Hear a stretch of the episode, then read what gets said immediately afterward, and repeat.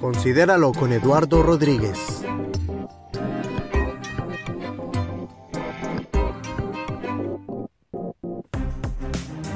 Mensajes prácticos que te ayudarán a avanzar en tu caminar con Dios.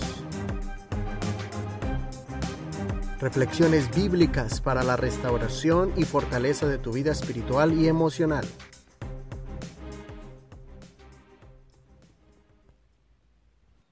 En vida, hazlo en vida.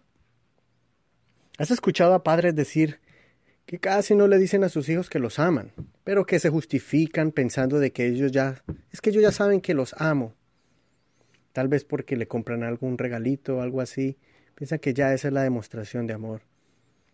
¿Has escuchado a esposos decirle a sus esposas que las aman, pero solo cuando ellas ya están tiradas en la cama de un hospital He visto hombres que reúnen a su familia, en el caso de ellos, para pedirles perdón porque ellos son los que están en esa cama y saben que ya quedan últimas horas de vida. Quizá un cáncer terminal que ha hecho metástasis por todo su cuerpo y ya quedan solamente unos días, quizá horas de vida. Hay hijos que declaran con gran elocuencia un gran discurso sobre lo lindo que eran sus padres, pero lastimosamente no se lo pudieron decir en vida, sino que sino delante de un ataúd, delante de un féretro, delante del féretro de su padre o de su madre o un hermano. ¿Por qué no lo hicieron en vida? Quizá fue una discusión, una pelea familiar y por causa del orgullo o la altivez de, de alguno de los dos o de los dos, dejaron de comunicarse y solamente fue hasta que le llamaron y le dijeron tu familiar ha muerto. Ahí es donde uno empieza a evaluar y todo lo que no se dijo en vida.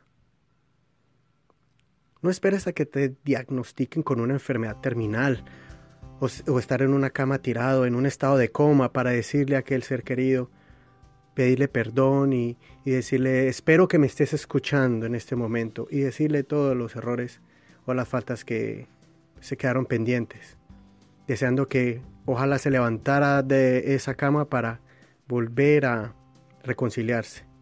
No esperemos a que ese cajón esté bajando ya y decirle el último adiós a un, pero a un cuerpo inerte, sabiendo de que ya ni que aunque le grites o te tires allá ese hueco, vas a poder expresarle lo que hay en tu corazón.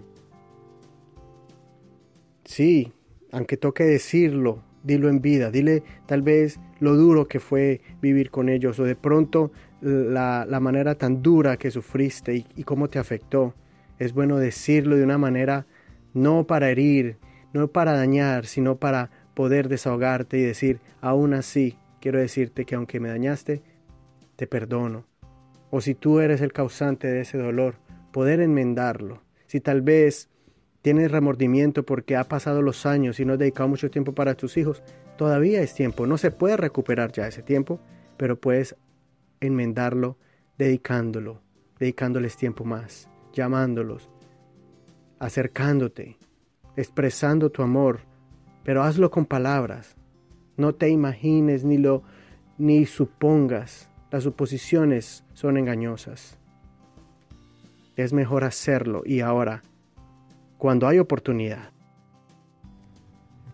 no solamente con palabras demostrarlo. Si sientes dar un regalo, flores, chocolates, abrazos, palabras de aprecio, hazlo ahorita.